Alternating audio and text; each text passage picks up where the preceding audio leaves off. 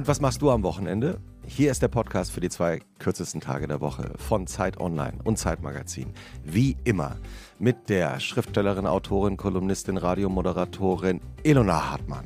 Vielen Dank. Ich habe das Gefühl, das wird auch jedes Mal irgendwie länger. Ja. Sollen Soll wir kürzen? uns, sollen wir uns bei dir nochmal was Neues ausdenken dazu? Doch, nö, immer das Gleiche. Das war der bescheidene Christoph Arment, Editorial Director des Zeitmagazins, bekannt aus Alles gesagt und vom Newsletter. Aller Newsletter. Was für ein Tag. Hallo Christoph. Hallo Ilona. Auch diese Folge wird wieder produziert von The One and Only Felix Böhme von Pool Artists. Und wir freuen uns über einen Gast, der noch mehr Berufe hat als Ilona. er ist Schauspieler, Moderator, Produzent, Autor, Unternehmer und drei Sachen habe ich noch vergessen. Er ist wirklich einer der größten Entertainer in Deutschland.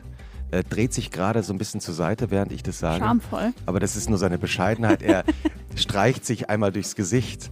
Er ist bekannt aus, natürlich auch aus dem Tatort gemeinsam mit Nora Tschirner, aus seiner fantastischen Rolle Herr Lehmann.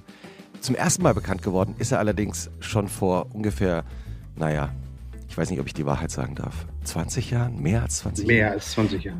Mehr als 20 Jahren. Als er aus einem kleinen Studio in London MTV moderiert hat, erst auf Englisch, mit so einem absichtlich deutschen Englisch. Nee, es war nicht absichtlich. das war mein Englisch. und damit das Musikfernsehen für immer verändert hat und dann eben auch das Unterhaltungsfernsehen. Und jetzt, ich durfte schon die ersten drei Folgen der neuen Staffel sehen, kommt Jerks wieder. Darüber reden wir natürlich auch. Herzlich willkommen, Christian Ulm. Hallo.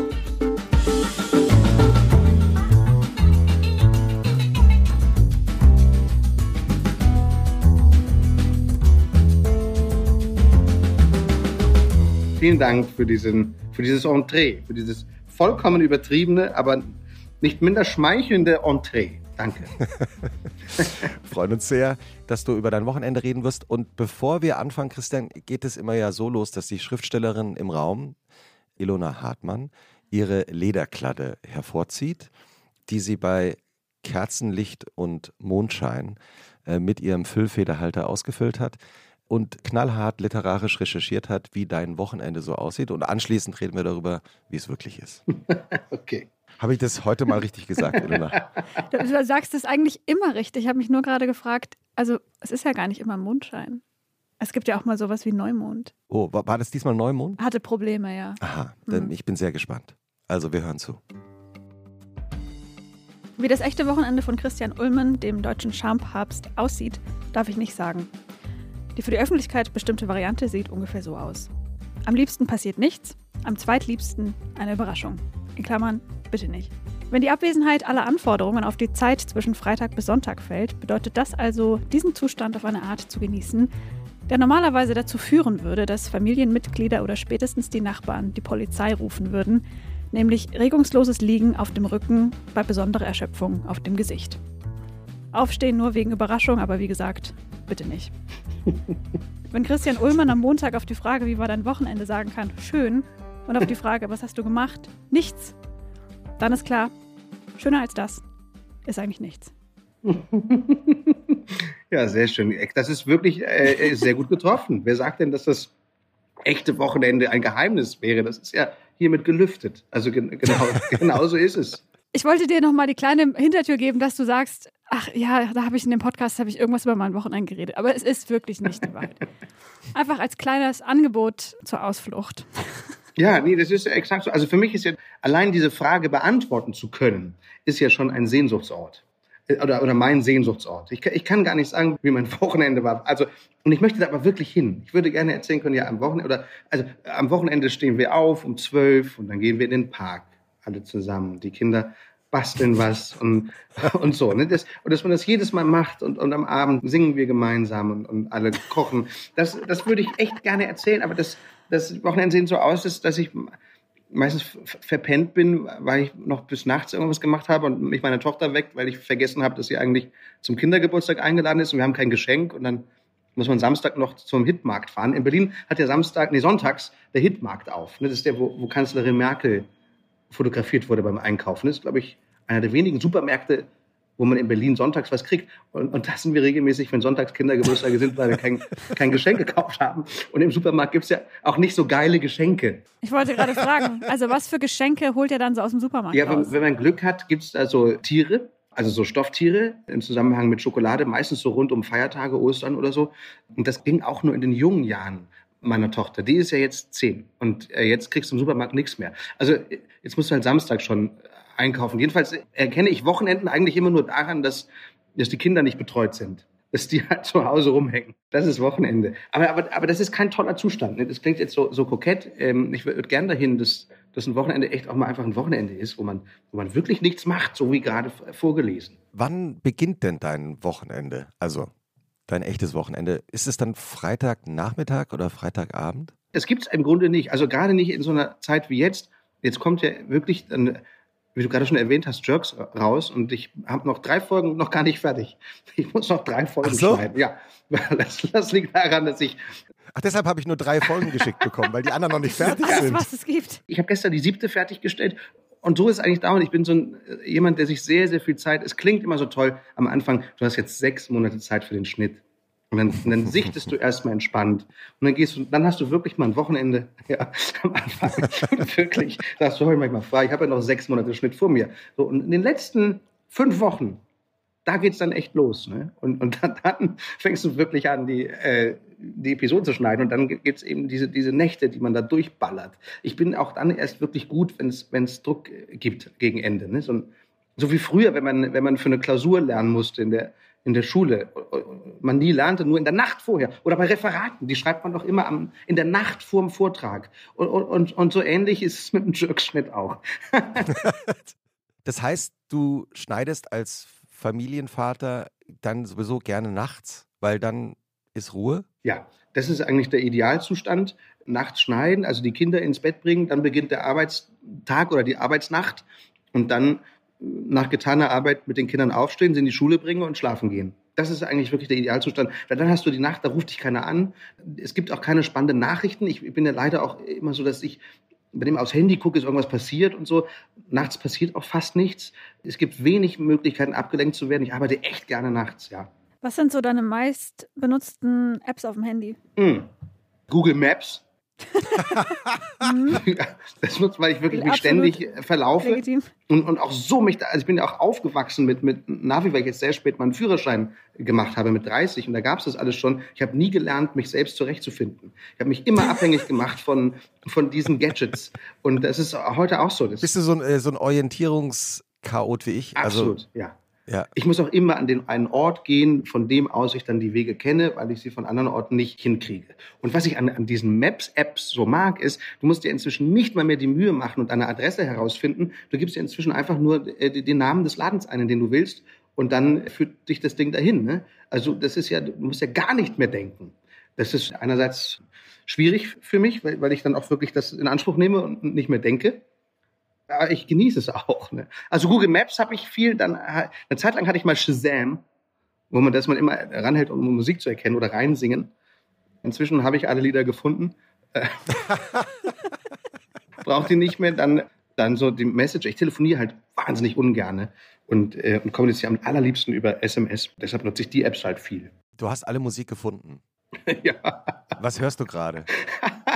Oder was würdest du gerne hören, wenn du die Zeit dazu hättest? Ja, ich höre mit meiner Tochter morgens auf dem Schulweg, äh, ich weiß überhaupt nicht, wie wir darauf gekommen sind, von Klaus Doldinger, die Titelmusik aus der unendlichen Geschichte, der Flug auf dem Glücksdrachen. Kennt ihr das Stück? Kannst du es nochmal an so? Das ist und dann gibt man Gas und meine Tochter wird dann wach. Und wir bilden uns immer ein, wir fliegen zur Schule. Auf dem Drachen. Auf dem Drachen äh, fliegen zur Schule. Immer mit überhöhter Geschwindigkeit. Ich bin schon zweimal geblitzt worden, immer wenn wir dieses Lied hören. Und dann gibt es ja auch bei der ordentlichen Geschichte im Abspann dieses Neverending Story von Limal. Ja, Catch a Gugu. Genau, und dann sind wir in diese 80er-Dinger äh, gekommen. Never Ending Story. Wir hören gerade wahnsinnig viel 80er. Äh, Musik da habe ich ja auch spontan mal einen Tipp fürs Wochenende. Ah, hau raus. Ja, weil, also ich mit- bin natürlich so alt, dass ich auch sehr stolz auf meine Vinyl-Schallplattensammlung bin und so. Aber natürlich hören wir ja alle doch meistens die Musik heutzutage auf den Apps, also nicht auf Google Maps, aber auf den anderen Musik-Apps. Ich hatte so in den letzten Jahren immer wieder so einen kleinen Phantomschmerz, wenn ich an eine meiner Lieblings-Hip-Hop-Bands gedacht habe, nämlich Della Soul. Mhm. Ring, ring, ne? Ja, Ring, Ring, Badam, Ring. bam, bam, bam, badam, bam, badam. Ja. Das hatte ich auf meinem Anrufbeantworter früher. Ich habe das immer auf meinem Anrufbeantworter Ja. gespielt. Stimmt. Und eben auch so äh, The Magic Number und Me, Myself and I. Und das gab es eben nie auf den Streaming-Plattformen, weil De La Soul ähm, haben ja so genau in den 80er, also Ende der 80er angefangen, glaube 89. Und die haben so viel gesampelt. Mhm. Also von Sesamstraße bis Steely Dan bis Kraftwerk, haben aber damals natürlich die Rechte nicht geklärt. Und dann ging ihre Plattenfirma so ein bisschen im Chaos unter und wurde auch verkauft. Und deswegen gab es, also die ersten Alben von De La Soul nicht online zu hören. Und wie ist das geklärt worden inzwischen? Gibt es die jetzt? Der rechte Katalog ist verkauft worden an eine andere Firma Hm. und die haben jetzt viele Anwälte daran gesetzt, all diese Rechte, die haben ja teilweise auch nur so vier Sekunden gesampelt von Funkadelic oder so Mhm. und haben das jetzt alles hinbekommen. Und ab März wird es alle sechs ersten Alben von De La Soul auf Spotify und Tidal und so weiter zu hören geben. Wow. Ja, und da freue ich mich schon wie ein kleines Kind. Das kann ich gut nachvollziehen. Das ist wirklich ein guter Tipp. Ist mir auch gar nicht aufgefallen, dass es das nie gab. Ich hätte jetzt schwören können, das habe ich vor, äh, habe ich mir angehört vor ein paar Monaten noch oder vor ein paar Wochen auf Spotify, weil es noch so präsent im Kopf ist. Ne? ja, genau. Weil man das in der Zeit so oft gehört hat. Aber tatsächlich haben wir es schon ganz offensichtlich sehr, sehr lange nicht mehr gehört, weil es, es, nicht gibt gerade. Also das ist wirklich ein guter Tipp. Was hörst du, also wenn du jetzt nicht unendliche Geschichte hörst, sonst auf deiner Playlist? Also ich habe Massive Attack wieder gehört. Es gibt ja diese Funktion auf Spotify, diese This Is Funktion, ne? This is Massive Ja. Attack, This is Daft Punk und so weiter, wo, wo sie einem so, ein- so ein, ein Potpourri der größten Erfolge oder, oder auch ein paar Nummern, die man gar nicht so auf dem Schirm hatte, äh, auf, auf so eine Playlist hauen und habe mich wieder in diesen Massive Attack Sound eingehört. Und dann hat mein Sohn neulich die Abschlussplatte von Daft Punk, wisst ihr, das letzte, Wo Get Lucky auch drauf ist, mit Pharrell Williams und Nile Rodgers. und die kann man auch so runterhören. Die ist also wirklich ein fantastisches Album mit diesem, Giorgio Moroder. ja, Giorgio Morone, genau. Das, My name is Giorgio. Genau, mein Name ist Joshua Wood. Ja, das höre ich auch gerade.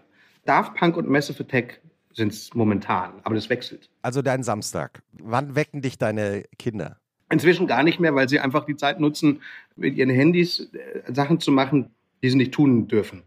Die wecken einen ja nicht mehr. Die sind ja froh, wenn der Alte noch ganz, ganz lange, am liebsten den ganzen Samstag seine Ruhe hat. schläft. Und, und wissen die, dass du weißt, dass sie Sachen machen, die sie nicht machen dürfen? Ja, ja. Und neulich habe ich ein paar, meine Tochter erzählt, sie hört jetzt immer so einen Podcast, Hobbylos heißt der, von Julian Bam und Rezo. Mhm. Und, und ich dachte mir nichts, aber ich dachte, ja, okay. Und dann habe ich irgendwann mal die Folgentitel mir angeguckt. Und das sind, da heißt eine dicker Kitzler, großer Schwanz, dann irgendwas mit äh, die Hurennummer auf dem, und ich, ich, ich, äh, ich hätte, wenn sie mir gedacht hätte, du, ich höre jetzt einen Podcast von Kollega und Kollega und Bushido oder so, hätte ich gedacht, lieber nicht. Aber Julian Bam und Rezo war ich wirklich dann überrascht. Und, aber ich glaube, das sind Titel, die die aus Spaß wählen. Aber da dachte ich, das geht nicht. Du kannst eigentlich dieses Gerät denen, das ist schon richtig, denen das nicht zu erlauben, ne? Weil die dann äh, da rumsurfen und du denkst dir nichts dabei und, und, und, und alles Mögliche hören. Na klar, das wissen die. Die nutzen das natürlich brutal aus. Wenn ich nicht da bin, wird das Ding sofort genommen. Und ich und bin aber auch so ein Verbot. Ich mag das nicht gerne, denen das wegzunehmen. Das müsste man eigentlich mal. Ich kenne Familien, die haben so ein Safe und die nehmen dann diese Teile und äh, packen die in so ein Safe und dann werden die zu So ein bestimmten Handy-Safe? Uhrzeiten- Ja, ein Handy-Safe. Und dann werden die da rausgeholt äh, zu bestimmten Uhrzeiten, dann wieder in den Safe gesperrt. Und ich habe immer gedacht, es geht doch einfach über Vertrauen. und und es geht auch über einfach Vernunft, sagt, nicht und bestimmte Zeiten. Und es gibt auch so Apps, die können die nicht öffnen äh, zu bestimmten Zeiten und so weiter. Aber ich glaube, wir brauchen auch diesen Safe jetzt irgendwann. Das äh, ist mein, mein Sohn ist allerdings äh, wird bald 18 und der hat sich jetzt in sein Zimmer handyfrei. Also er hat selber kapiert, wie schwer suchtbildend das ist und hat selber eine Furcht davor entwickelt, nicht davon loszukommen und hat sich so sein Zimmer handyfrei gemacht. Hat sich einen alten Radiowecker gekauft, um nicht mehr mit dem Handy geweckt zu werden und so. Also wa- was ich auch interessant finde, ne, dass irgendwann äh, und, der ist jetzt kein irgendwie ein Strebertyp, der jetzt alles richtig machen will oder so, sondern das hat mich schon auch überrascht und aber auch ein bisschen erschreckt, ne? Wie schnell das geht. Man kennt es ja an sich selbst. Das ist interessant, weil ich habe gerade gelesen, dass es in New York auch so eine Jugendbewegung gibt. Mhm. Nennen sich, glaube ich, The Luddites oder Luddites ausgesprochen. Und die machen genau das. Okay. Also Aha. die, die haben auch Smartphones aus ihrem Leben verbannt Ja. und treffen sich zu Spaziergängen und haben nur noch so ganz einfache Nokia-Handys. Mhm. Interessant, ja, vielleicht wird das so das Gesundheitsbewusstsein sein, das äh, mit dem Ende des Zigarettenkonsums äh, oder wir aus dem Ende des Zigarettenkonsums kennen. Ne? Dass es irgendwann eine Awareness dafür gibt, genauso wie alle dann plötzlich Nichtraucher wurden, es irgendwann eine Bewegung gibt, wo alle nicht Handynutzer werden. Ja, weil wir gerade über Kinder gesprochen haben, in den drei Folgen, die ja schon fertig geschnitten sind. Mhm. Gute Nachricht für dich. Ja. es gibt eine Folge über Klima, also Christian tritt bei der grünen Jugend auf und versucht sich ein bisschen green zu waschen und trifft aber dann auf Mickey Beisenherz, der ein, ein Leben rettet, während er selber dann nur daneben steht und er reagiert ganz eifersüchtig. Also ich will nicht zu viel äh, verraten, aber... Das ist im Prinzip die ganze Folge, aber ja. Aber es ist äh, fa fantastisch. Und es gibt eine Folge mit Riccardo Simonetti, also man kann sich drauf freuen. Und dann gibt es eine sehr überraschende Folge, nämlich eine Kinderfolge. Da erzählst du eine Kindergeschichte. Wie geht die? Also wir werden ja immer gefragt, warum lässt sich Christian immer so von Fari verarschen. Also erstens und zweitens, noch viel wichtiger oder drängender die Frage, warum ist er noch mit Fari befreundet? Ey, Christian ist immer schuld, muss immer herhalten am Schluss. Ich, ich rede immer von Christian, das klingt ein bisschen so wie Lothar Matthäus von der, der Lothar. Aber das liegt daran, dass wenn wir über die Figuren reden, in den Buchbesprechungen geht es ja permanent darum, wann kommt wer wo rein, was sagt wer wann. Und ich immer ich sage, hat das irgendwann was Unangenehmes, weil es ist ja auch eine Figur, ne? So, und deswegen ja. habe ich mir angewöhnt, immer von Christian zu reden, wenn wir über die Geschichten sprechen. Geht es im Privatleben mittlerweile auch so, dass du mit deiner nee. Familie auch. Nee. Ja, der, der, der Christian ist jetzt wirklich schlecht gelaunt. Nee, Gott sei Dank noch nicht, aber ich merke jetzt, wenn ich mit euch rede, dass es, dass es absurd ist, äh, von sich in der dritten Person zu sprechen. Aber es kommt aus diesem Arbeitsalltag. Da reden wir halt immer über diese Figuren so. Jedenfalls, die Frage ist immer, warum ich? Das dem Fari durchgehen lassen. Und dann haben wir überlegt, sowas liegt ja meistens in der Kindheit. Und wenn wir uns vorstellen, dass Fari und Christian zusammen zur Schule gegangen sind, dann liegt dort vielleicht die Wurzel dieser Dynamik.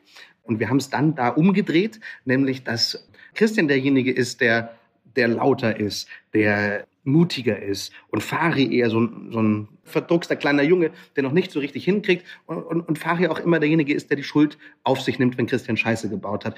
Und dass sich das irgendwann verkehrt. Es gibt auch noch eine Episode, die habe ich noch nicht zu Ende geschnitten, die, ähm, die spielt in der Teenagerzeit.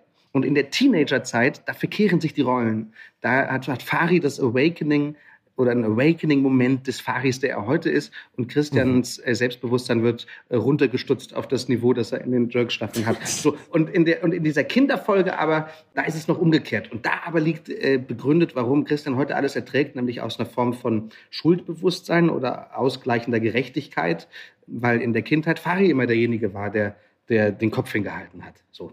Und da das ja unsere letzte Staffel ist, wollten wir diese Frage einmal beantworten am Schluss. Wie ist diese Dynamik dieser beiden Typen entstanden? Mhm. Und, und das mhm. zeigen wir in der Folge, die in der Kindheit spielt. Der Christian in der Kinderfolge hat ja noch kein Handy, weil es damals noch keine Handys gab. Mhm. Aber der schaut ja auch heimlich Sachen. Mhm.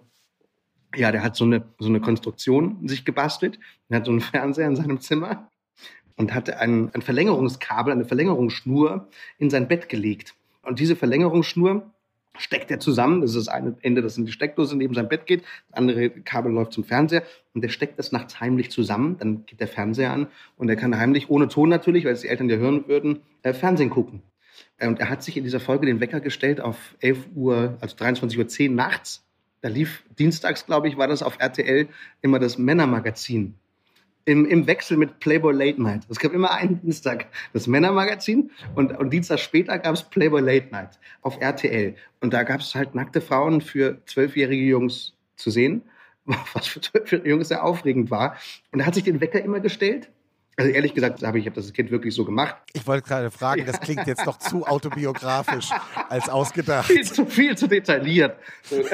Ja, aber es ist alles, also hat so ein rotes Kabel und dann alles alles aus.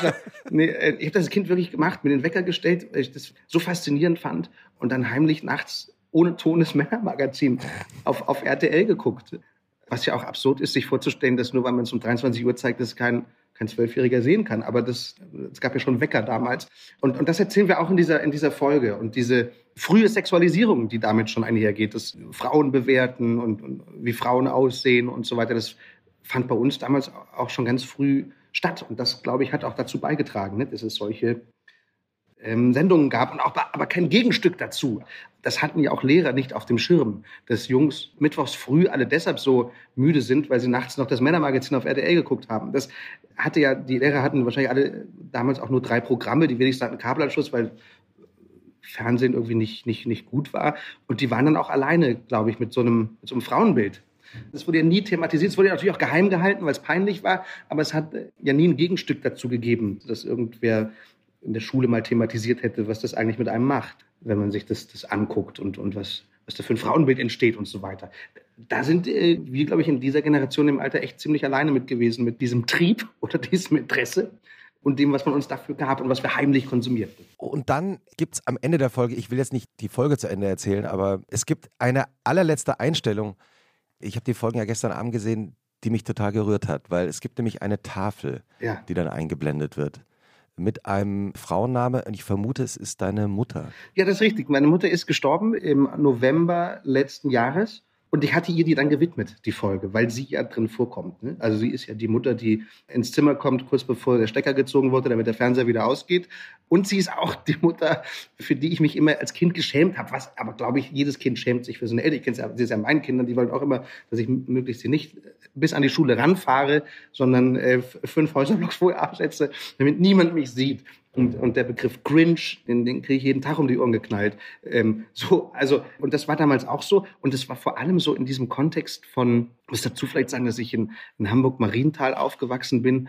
In so, das ist so ein bisschen snobby gewesen. Da waren sehr viele wohlhabende Familien. Wir gehörten ni- nicht dazu, aber es waren so in der Nachbarschaft sehr viele Leute, die viel Geld hatten und man sah das auch den Leuten an. Und ich fand das wahnsinnig faszinierend. Die Frauen kamen immer in so, oder die Mütter kamen immer in so Miniröcken in die Schule und waren geschminkt und, und gestylt. Und meine Mutter nicht. Ne? So meine Mutter. Sage, okay, normal, aber ich habe mich mal so geschämt. Und irgendwann wurde meine Mutter eine sogenannte Milchmutter.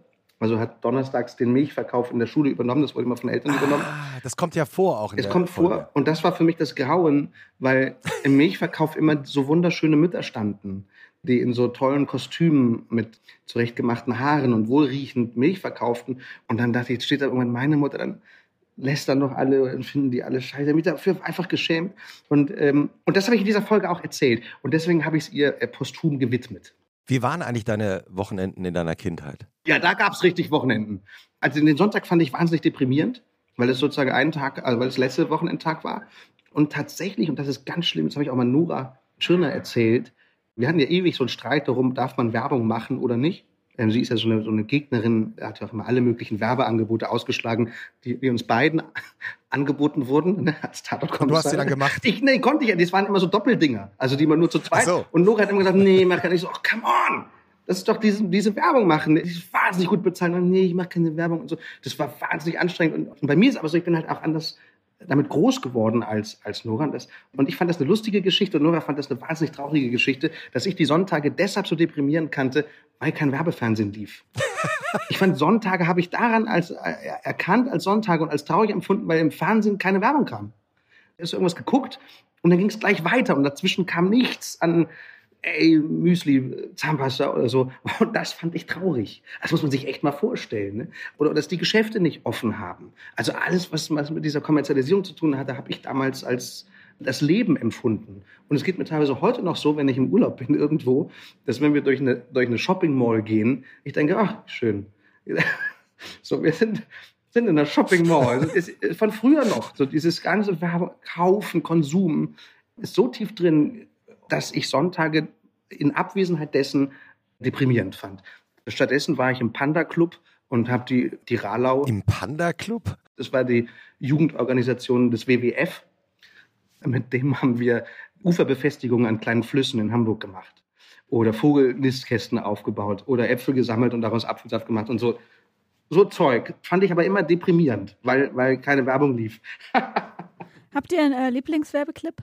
Von damals, ich mochte äh, die Langnese-Spots, ich mochte diesen Jungen, der immer reinkam und, äh, und, und mit Frau Lange gesprochen hat. Und die, ich glaube, das war die Stork, Stork-Schokolade, oder? Einmal Stork, einmal Stork Riesen bitte, Frau Lange. Stimmt, in so, in so einen Tante-Emma-Laden. Ja, in so einem Tante-Emma-Laden. Äh, Ulrike Jokil erinnere ich noch, die immer nachts aufstand, weil sie äh, unglaublich gern Schokolade isst, aber halt nur die Jogurette, weil die halt so leicht ist. Ne?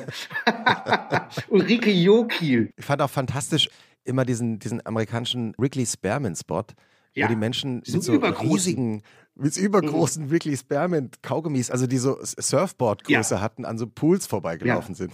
Und dann aber immer gestoppt. Das Bild ist immer eingefroren in dem Moment, wo sie gesprungen waren.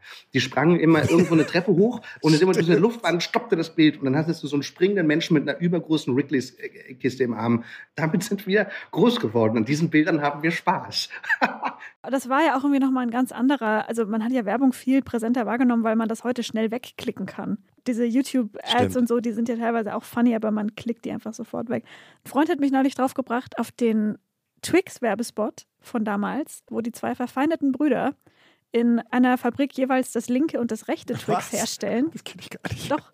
Und es gibt die linke Twix-Firma und da steht dann auch drin, linkes Twix und rechtes Twix über diesen beiden Firmenportalen. Und der Claim am Ende war, probier sie doch beide. Nimm zwei. Wirklich. Das fand ich irgendwie gut. Also deine Wochenendkindheit, gab es dann Samstag auch so Regeln bei euch? Also seid ihr zusammen einkaufen gegangen oder wie war das dann am Samstag? Nee, bestimmt gab es das auch, aber es hat sich nicht so eingebrannt, dass ich jetzt das als allererstes assoziieren würde. Ich habe Samstage, das waren ja die tollen Wochenendtage, weil da gab es dann noch einen Tag danach. Da war ich, glaube ich, immer sehr gut gelaunt und habe die eigentlich meistens mit Freunden verbracht. Wir hatten eine sehr rege, in unserer Straße wohnten sehr viele andere sehr reiche Kinder, die Schwimmbäder hatten. Wir waren oft bei einem, einem Jungen, dessen, dessen Vater irgendwie so Immobilien hat und, der, und die hatten so einen Pool im Keller und da, da waren wir oft schwimmen. Und, aber natürlich haben wir auch, auch Zeug mit der Familie gemacht. Aber in meinem Kopf ist eigentlich immer samstags bin ich unterwegs mit den, mit den, mit den Jungs in der Straße. Kannst du dich an die Vornamen noch erinnern? Ja, Thomas, Flori, Christoph. Die sind alle noch. Ich, ich kann So. sogar noch die Telefonnummern von denen, die Festnetznummern. Die habe ich alle noch, die habe ich witzigerweise alle noch im Kopf. Ich kann heute keine einzige Nummer von irgendwem, nicht mal die meiner Frau. Aber ich, ich habe doch die Nummer von Christoph Brüning im Kopf. Liebe Grüße. Ja. Hast du noch Kontakt mit denen? Ganz selten. Also immer mal so, also Christoph ist Seemann geworden. Er meldet sich immer aus irgendwelchen Häfen. Aber ehrlich gesagt, vor, vor fünf Jahren von dem zuletzt eine Mail bekommen, die habe ich, glaube ich, nie beantwortet. Gut, dass wir drüber reden. Muss ich noch mal zurück- also immer mal wieder, ja. Aber, aber nicht so, dass das jetzt ein reger, bis heute anhaltender Kontakt ist. Ilona, hast du auch einen Wochenendtipp dabei? Ja, ich habe. Und zwar, ich bin ja bekanntermaßen nicht so eine Serienglotzerin. Ich habe in den letzten paar Jahren Wieso nicht? Wieso bist du keine Serienglotzerin? Es geht mir, ich, oh Mann, also es, es, ich will jetzt hier keinen, ich will jetzt hier keinen so cringe Fangirl-Moment äh, draus machen, aber die einzigen Serien, die mir gefallen haben, waren Jerks, die Discounter und Fett und Fett, was eine Bayerischer Rundfunk ZDF-Mediathek-Produktion war. Und zwar, das liegt daran, dass ich in den allermeisten Serien die Dialoge so unwahnsinnig schlecht finde. Und das regt mich ab Sekunde eins auf und dann schalte ich ab. Schlecht geschrieben oder schlecht performt? Oder was gefällt dir an den Dialogen nicht? Also ich finde das eh sehr, sehr schwer, als Autorin einen Dialog einer anderen Person in den Mund zu legen, der authentisch Ja, klingt. das geht mir tendenziell auch so. Weswegen ich einfach Serien mag, in denen das anders gehandhabt wird. Und ich glaube, was mich dann eben oft stört, ist diese für mich als Zuseherin spürbare Diskrepanz oder diese ausgesprochene Schriftsprache. Also manchmal sind es wirklich so Details, dass ein Charakter sagt, oh verflucht. Und das sagt niemand. Oder bloß. Was ist bloß los? Genau. Ja, Bloß, weil ja, ich stolper auch immer wieder über, über solche Sätze. Und, und geht dir das aber bei, bei englischen Produktionen nicht? Also guckst du dich dann, weiß nicht, Ozark oder irgendwas. Da geht's mir nie so. Das mag aber auch daran liegen, dass das nicht unsere Umgangssprache ist. Ne, Dass, dass wir da einfach nicht so stolpern und diese Sprachsensibilität nicht, nicht so ausgeprägt ist. Oder aber die können es besser. Und manchmal neige ich zu zweiterer Analyse. Ja, das Gefühl habe ich auch manchmal. Also englischsprachig gesehen habe ich tatsächlich wahrscheinlich mehr geschaut als deutsche. Aber jetzt hat mir wieder eine deutsche Produktion sehr gut gefallen, die möchte ich an dieser Stelle empfehlen fürs Wochenende. Und zwar heißt die Szenereport. Die gibt es in der ARD-Mediathek. Und das ist eine Mockumentary, sind drei Folgen auf jugendliche Subkulturen. In der ersten Folge geht es um Emos, in der zweiten Folge geht es um Gamer oder Nerds, in der dritten Folge geht es um Skater. Und es ist wahnsinnig witzig. Es gibt natürlich auch fantastische Auftritte da drin von zum Beispiel Rocco Schamoni und weiteren, die man so kennt. Und es ist wirklich sehr, sehr gut und auch, wo ich gedacht habe, krass, krass für öffentlich-rechtlich. Also wirklich witzig, wirklich, wirklich pointiert. Mich hat kein einziger Dialog genervt. Das hat mir Spaß gemacht und das möchte ich an der Stelle allen ans Herz legen, die sich ein bisschen für so die Art von Popkultur interessieren. Sofort notiert. Jopp. Christian, wie schreibt man denn Dialoge, die mündlich klingen? Ja, gar nicht. Ich finde, Sven Regner hat da ein großes Talent. Ich fand, dass die Dialoge in, in, in Herr Lehmann zum Beispiel, also das, was er damals aus seinem Buch ins Drehbuch geschrieben hat, alle äh, wahrhaftig klangen. Aber ich halte wirklich viel davon, gar keine Dialoge zu verwenden, sondern in, in, in indirekte Redebücher zu schreiben und die Schauspieler ihren Job machen zu lassen und die Wörter äh, dafür selber zu finden. Ich, ich glaube, dass das also ein Weg ist. Wahrscheinlich gibt es auch viele andere Wege, aber das ist ja der Weg, den wir mit, mit, mit Jerks auch gehen.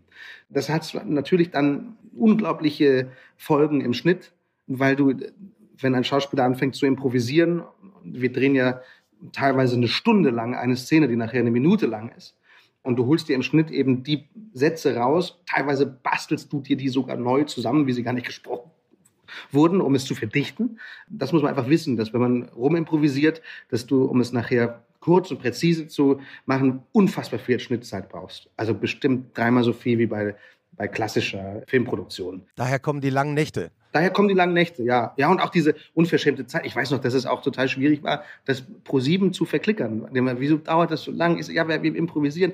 Ja, aber da entsteht auf der Eindruck, man, dass man in, in, im Schnitt sich einfach nur die schönsten Momente aus der Improvisation heraussucht. Ne? Das kann man doch schnell sichten, das, das der schönere, schönste. Und darum geht's nicht. Es geht im Schnitt nicht darum, Highlights rauszuschneiden, sondern wirklich Dialoge neu zusammenzubasteln aus diesem Wörtersammelsurium, das Schauspieler da, da ausgebreitet haben, sich die rauszupicken und im Schnitt zusammenzusetzen. So, das ist, das ist die Arbeit im Schnitt und das dauert dann eben länger als, als bei einem Schnitt einer, eines Films, wo die Dialoge schon im Drehbuch klar stehen und der Schauspieler in jedem Take den, denselben Satz sagt. Wie habt ihr das gemacht bei der Kinderfolge? War das da genauso oder habt ihr da mehr Vorgaben gemacht? Nee, da haben wir es genauso gemacht und, und auch die Erfahrung gemacht, dass Kinder das auch, auch total gerne haben. Also beim Casting ist hochinteressant, aber nicht nur bei Kindern, auch bei erwachsenen Schauspielern.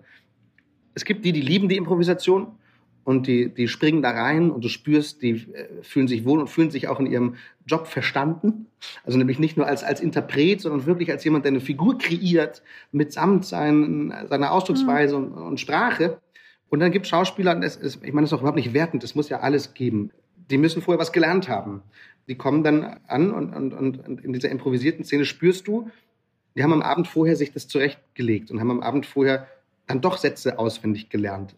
Zwar ihre eigenen, aber es ist gelernt. Und, und bei den Kindern hast du oft gemerkt, okay, da haben die Eltern denen die Texte vorher geschrieben. Die haben dann den Kindern nicht, nicht vertraut, sondern du spürtest, das ist eine erwachsene Sprache. Und du, du sahst den Kindern an, wie abends die Mutter äh, beim, vom Schlafengehen nochmal die Sätze durchgegangen ist am Bett. Das merkst du den, den Kindern sofort an. Und dann gibt's die, die da Bock drauf haben. Und, und das ist ja eben meine Theorie, dass ich glaube, Schauspieler wollten Schauspieler werden, weil sie Spaß an diesem, dass sie dieses Schauspieler-Klischee in andere Welten eintauchen und so. Aber in Wahrheit tust du das hier nicht. Du bist ja in Wahrheit Interpret eines Textes und tauchst nicht wirklich in eine Figur ein, sondern du anverwandelst dich immer nur ne? und, und äh, hast einen Text genannt und rezitierst den. Aber eine, eine wirkliche Verwandlung in eine Figur, die bedeutet ja auch, dass man eben nicht mehr angekettet ist an, an einen Text, sondern dass das aus dir kommen muss. Dass wenn du die Figur wirklich bist, dann fallen dir auch die Wörter und Sätze ein, die diese Figur spricht. Und das ist ein Glücksgefühl, das, das dabei entsteht. Also Farid und ich haben uns oft darüber unterhalten, dass uns Jerks versaut hat für andere Produktionen, weil wir das immer erlebt haben als maximales eingeengtes Arbeiten, wenn wir einen Text hatten, den wir lernen müssen vorher und dann wieder sprechen und wieder. Und es ist eine andere Konzentration, das selbst zu finden. Jetzt hast du ja gerade gesagt, es ist die letzte Staffel. Kannst du dir ein Leben ohne Jerks überhaupt vorstellen? Ja, inzwischen ja. Also vor zwei Staffeln hätte ich noch gesagt, niemals, das machen wir ein Leben lang so weiter. Aber ich habe wirklich das Gefühl, dass jetzt noch mehr Staffeln, dann wird es irgendwann redundant. Ne? Also Jerks mhm. arbeitet ja mit, mit, mit klaren, auch, auch wiederkehrenden Stilelementen von, von Überraschung, Scham, Scheitern. Und ich finde, da haben wir jetzt wirklich fast alles erzählt. Das ist jetzt ein guter äh, Punkt zu sagen, okay, jetzt ist wirklich auserzählt jetzt und auch nicht schlecht, also nicht, dass es jetzt schon langweilig wäre, aber wo man so das Gefühl hat, jetzt nochmal sich hinsetzen und, und, sich solche Geschichten ausdenken, die wir seit fünf Jahren erzählen, da kommt nichts Neues mehr. Wir müssen jetzt mal was ganz anderes machen. Was denn zum Beispiel? Ein anderes Setting, also woanders hingehen. Also, also Farid und ich wollen wahnsinnig gerne wieder eine Serie zusammen machen, bewegen auch schon Ideen. Und wir wollen auf keinen Fall auch in dieser Serie Texte lernen, sondern von, von definitiv wieder äh, uns einfach die Kamera anmachen und dann, und dann einfach machen, aber in einem anderen Kontext, an einem anderen Ort, auch mit einem anderen Ziel. Also nicht mehr Scham und, und Blamage herzustellen, sondern irgendwas anderes. Aber das entwickeln wir jetzt im Sommer, Herbst und gucken, dass wir dann nächstes Jahr wieder mit was ganz anderem aufschlagen. Welche Filme oder Serien empfiehlst du denn eigentlich? Ja, ich bin ja immer zu spät. Alles, was mich beseelt gerade, kennen alle schon, weil ich immer so ein Nachzügler bin. Also zuletzt hat, hat mich Succession äh, umgehauen. Kennt ihr Succession? Ja, schon mal gehört. Natürlich nicht. Ist im Grunde die, eine Parodie auf die Murdochs und Trumps und diese patriarchalen Familien, in denen sich die Kinder nicht, nicht, nicht entwickeln dürfen, weil sie sozusagen Papas Firma immer so wie so eine Wurst vor die Nase gehalten kriegen und, und da immer nach lechzen und Papa gibt die Firma aber doch nicht ab. Also ja, das klingt jetzt, wenn ich das so, ich kann äh, so wahnsinnig trocken und unspannend, aber es ist, das ist äh, in allererster Linie auch, hat es mich deshalb so in seinen Bann gezogen, weil es fantastisch gespielt ist, unglaublich gute Schauspieler, auch mit den Mitteln der Improvisation, habe ich gehört, ich weiß nicht, ob das, ob das stimmt, genial gedreht, fantastischer Soundtrack. Und die Spannung entsteht nicht, weil irgendwo was explodiert oder irgendeiner wen umbringt. Und, und trotzdem hat es die Intensität eines Thrillers, aber auf rein psychologischer Ebene, weil, weil, die, weil diese Familie sich gegenseitig, oder die Familienmitglieder sich gegenseitig so fertig machen und in einem solchen Wettkampf miteinander stehen, den du aber als Zuschauer nachfühlen kannst. Also du hast da keine Familie von Monstern, die irgendwie alle nur scheiße sind, sondern du verstehst, warum die so monstermäßig drauf sind. Und also klassisches, gutes Drama. Kann ich wirklich nur empfehlen. Succession ist, ist eine große Inspiration gewesen. Kannte aber eigentlich jeder. Ihr kennt, kannte das nicht. Jeder, dem ich das sage, ich habe Succession entdeckt. Ja, doch, so, doch. Ja. Es, war der, es war der Versuch von Ironie, aber das manchmal, man soll ja Ironie, man soll ja Ironie ähm, nicht so oft einsetzen. Also ich kenne das natürlich aber, nicht. Aber, aber Ilona schaut ja keine Serien, insofern passt es schon. Es ist nicht genug. Ja, also Succession, äh, super, äh, kennen halt alle schon, habe ich jetzt auch dann entdeckt. Und, äh, und, und was ich jetzt auch entdeckt habe, was auch alle kannten, ist Haus des Geldes. War wirklich auch toll.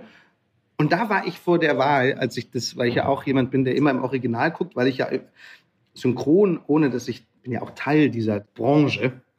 Ich habe auch schon synchronisiert und so weiter und, und auch und es gibt auch tolle Synchronregisseure und Synchronsprecher, zum Beispiel der der Dr. House spricht. Das finde ich ist zum Beispiel kongenial synchronisiert. Ich weiß seinen Namen gerade nicht. Das traurige Schicksal von Synchronsprechern ist nämlich genau das. Ja, das der von so Dr. Gemein. House, die deutsche Stimme, die ist genial, aber mir fällt der Name gerade nicht ein. Schreiben wir in die Show Notes, ja, Christian. Schreiben. Wir recherchieren das nach. Aber ich gucke immer deshalb kein Synchron, weil ich finde, dass, dass die Synchronsprache, die, da habe ich, da geht es mir wie dir, Ilona, mit, mit der Sprache. Also ich, ich kann da nicht zuhören. Und das ist, sind nicht nur die Wörter, sondern das ist auch der Ausdruck, das ist die Betonung, das ist dieses gepresste, niemand spricht so wie, wie Synchronsprecher. Das ist wie eine eigene Sprache. Und ich will nicht eine Synchronsprechersprache hören. Ich will die, die Leute hören, die da, die da sprechen. Und mein, mein, mein Haus des Geldes Aha-Erlebnis war, als ich vor die Wahl gestellt war, gucke ich mir jetzt das echt in synchronisiert an oder gucke ich es im Original. Original ist aber Spanisch und ich spreche kein Spanisch. Was mache ich denn jetzt? Ich kann diese Serie nicht gucken. Und dann habe ich aus Spaß mal auf Englisch geskippt, englische Synchronisation. Gibt's. Ja, du kannst, kannst es in allen möglichen Sprachen synchronisiert dir anhören. Ja, ja, ich wusste nicht. Ja, das gibt es eben auch auf Englisch äh, synchronisiert. Und bis jetzt habe ich immer akzeptiert die Entschuldigung aus der Synchronbubble. Ja, wir müssen so reden oder es muss so klingen, aber es muss halt lippensynchron sein und die Atmer müssen an der Stelle sein, wo die Schauspieler atmen im Original und dann muss man ein bisschen beschleunigen, damit man äh, im richtigen Moment auch atmet und deshalb klingt es so. Ja, vielleicht ist es einfach so. Vielleicht muss Synchron so klingen, weil es aus technischen Gründen äh, so sein muss. Und dann aber habe ich die englische Synchronisation von Haus des Geldes gesehen und weiß seither, nee, das geht auch in natürlich und in gut. Und es ist trotzdem lippensynchron. Diese Synchronisation empfehle ich jedem reinzugucken, ist brillant. Du hast den Eindruck, das sind Engländer oder amerikanische Schauspieler. Du hast den Eindruck, du guckst eine englische Serie. Du hast dieses gepresste, synchronmäßige Null. Die sprechen das mit einer solchen Authentizität und mit einer solchen Einklang, auch die Auswahl der Sprecher also fantastisch, auch teilweise weggesprochen, mal ein Satz vernuschelt, mal ein Satz, der ausplätschert oder der ein bisschen leise ist und so. In Deutschland hast du immer dieses, ah, machen wir noch mal, hast genuschelt, das T bei nicht muss zu hören sein und so. Und, und damit geht alles kaputt in, im deutschen Synchron. Es ist leider wirklich einfach so. Das ist, also in, für meinen Geschmack. Ich glaube, es gibt, gibt auch Menschen, die möchten gerne kristalline Sprache hören und, und das, das ist ja auch vollkommen in Ordnung. Aber mich nervt brutal. Und die englische Synchronisation von Haus des Geldes, die ist wirklich toll. Und seither gilt auch diese Ausrede nicht mehr, dass das so klingen muss. Man kann auch im Synchron mal ein bisschen nuscheln, damit es echt klingt. Was gibt's denn bei euch am Wochenende zu essen? Habt ihr ein Lieblingsabendessen? Wir probieren einfach einen anderen Lieferdienst aus am Wochenende mal. Perfekt. Ich habe mir ja immer vorgenommen zu kochen. Das ist auch so, was ich mir immer vornehme. Ich habe auch mal eine Zeit lang gekocht, meistens Fleisch. Unsere Tochter ist aber Vegetarierin und wir wollten den Fleischkonsum reduzieren. Aber ich kann nichts anderes als, als Fleischgerichte und darum wurde wieder viel bestellt. Am Wochenende, glaube ich, gab es Sushi häufig. Ja. Jetzt ist es ja so, also dein Sohn hast du gesagt, ist 18, deine Tochter ist 10. Als Eltern hat man doch plötzlich, da geht es doch so los, dass man denkt, oh, das sind jetzt nur noch ein paar Jahre und dann sind die raus und dann. Ja, das ist jetzt schon so. Also mein Sohn ist so, ist so gut wie weg. Der ist ständig unterwegs, der meldet sich auch nicht mehr an oder ab. Ja, aber ich habe ja noch eine Tochter ein paar Jahre. Das tröstet darüber hinweg. Aber dem, aber dem liegt schon eine, eine, eine Traurigkeit, dem wohnt schon eine Traurigkeit inne. Das ist schräg. Andererseits ist der, seit er nicht mehr zur Schule geht, ist so eine Last von dem gefallen, dass mir das total Spaß macht, den dabei zu beobachten, ein, ein eigenständiger Mensch zu werden. Ne? Also und, und oft entsteht auch, wenn der dann so zum Essen kommt und war wieder drei Tage oder so unterwegs, so ein Gefühl von, das ist gar nicht mehr das Kind, sondern es ist ein Mensch, mit dem man so auf Augenhöhe reden kann. Aber wo man fast aufpassen muss, dass man dem nicht Dinge erzählt, die, die ein Kind vielleicht vom Vater gar nicht wissen will oder so. Also, dass man, dass man nicht zu sehr plötzlich in so eine Freundschaftsehe, aber das, das finde ich faszinierend. Also bei aller Traurigkeit darüber, dass du das, dass du dieses Kind nie wieder in deinem, deinem Zuhause weißt, finde ich es auch total spannend, diesem erwachsen werdenden Typen zu begegnen. Oder der, der schon erwachsen ist in, in vielen Sachen.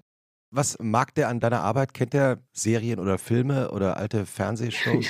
Ja, also die Zeit, in der er sich für mich geschämt hat, die, die ist so ein bisschen vorbei. Ich glaube, inzwischen kann er, kann er so ein paar Sachen auch wirklich was abgewinnen. Ist das, zumindest bilde ich mir das ein. Oder er hat Skills entwickelt, mich in dem Eindruck leben zu lassen.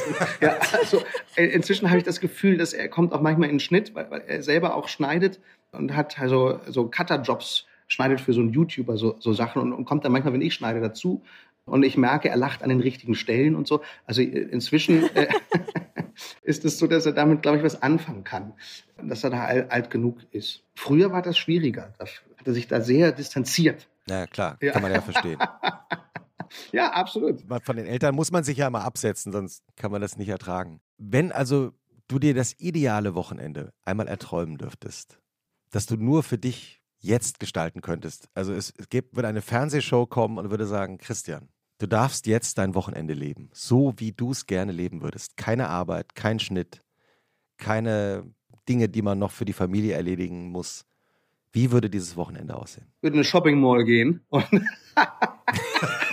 und, abends Werbung gucken und das an einem Sonntag. Nein, ich, ich glaube wirklich, das klingt ja so furchtbar abgedroschen und so, aber das ist einfach dieses Nichtstun und Zeit haben und wirklich nichts tun. Also rumdödeln und einfach mal Sachen in den Kopf reinlassen. Ich habe zurzeit das Gefühl, ich die ganze Zeit alles muss aus dem Kopf und dann so schneiden und denkst und baust im Kopf was zusammen und das bist so auf Output. Aber damit da was rauskommt, muss auch irgendwann mal was reinkommen. Und da habe ich große Sehnsucht und ich würde so ein Wochenende so gestalten, dass einfach ich den Kopf aufmachen kann und dass einfach nur was da reinkommt den ganzen Tag und ich nichts rausgeben muss. Das wäre eigentlich ein gutes Wochenende. Mhm. Jetzt hast du ja dein Leben so gebaut, also dein berufliches Leben, das ja das Gegenteil ist. Also du produzierst, ich meine, die Discounter, die Ilona erwähnt hat, produzierst du ja auch, also deine Firma.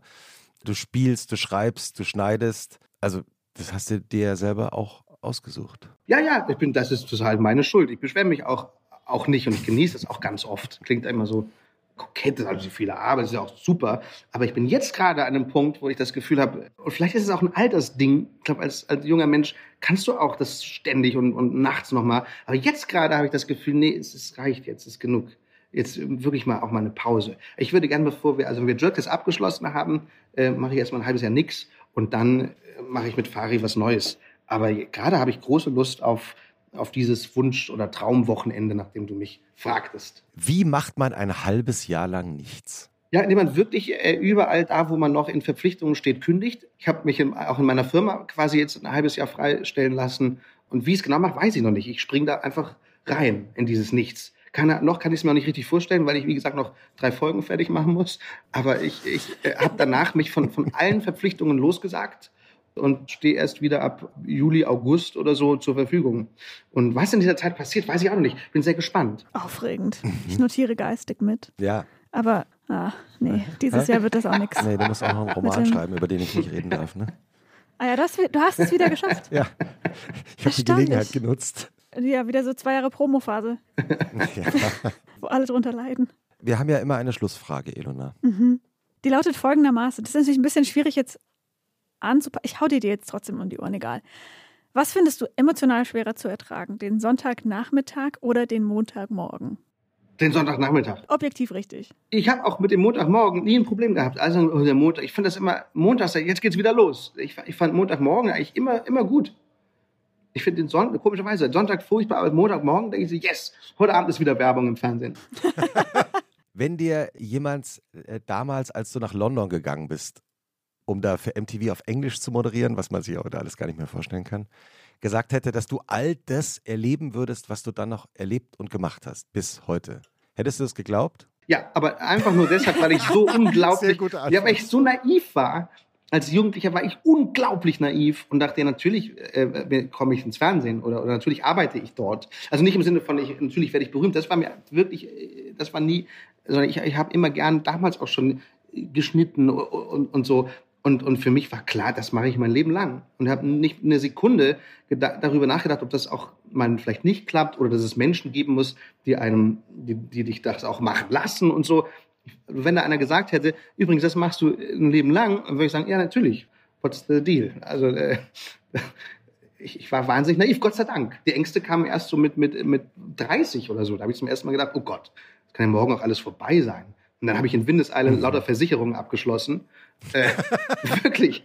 So Versicherungen, weil mir alles angedreht hat. Und ich plötzlich so Panik hatte. Oh Gott, stimmt. Ich muss mich auch mal absichern. Aber bis dahin, Teenager 20er war ich komplett naiv und dachte, das läuft alles immer genauso weiter. Was ja fantastisch ist an deiner Arbeit, unter anderem finde ich, dass du ja mit bestimmten Schauspielerinnen und Schauspielern oder Kolleginnen und Kollegen immer wieder arbeitest. Also du hast offenbar so, ein, so, eine Lust daran, sozusagen mit denselben Menschen immer wieder neue Dinge auszuprobieren. Also Nora Tschirner, die du auch schon erwähnt hast, mit der hast du Musikfernsehen gemacht, mit der hast du natürlich auch den Tatort zusammen gemacht. Überlegt dir auch mal wieder was gemeinsam zu machen? Also Werbung macht sie ja nicht. Nee, eben. Und das ist sozusagen, es lässt sich mit Nora einfach nicht refinanzieren.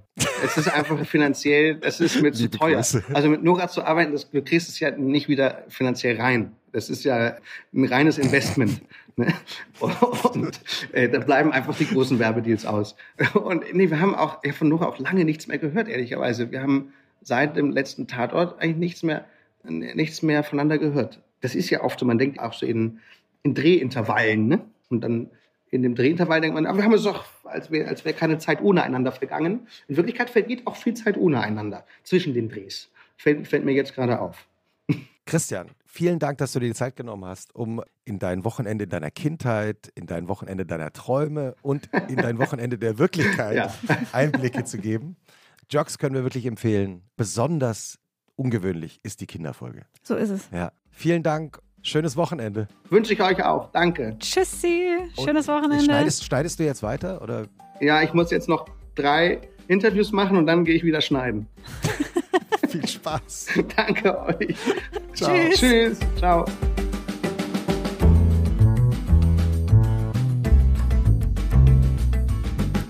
Und was machst du am Wochenende? Ist ein Podcast von Zeitmagazin und Zeit Online, produziert von Pool Artists.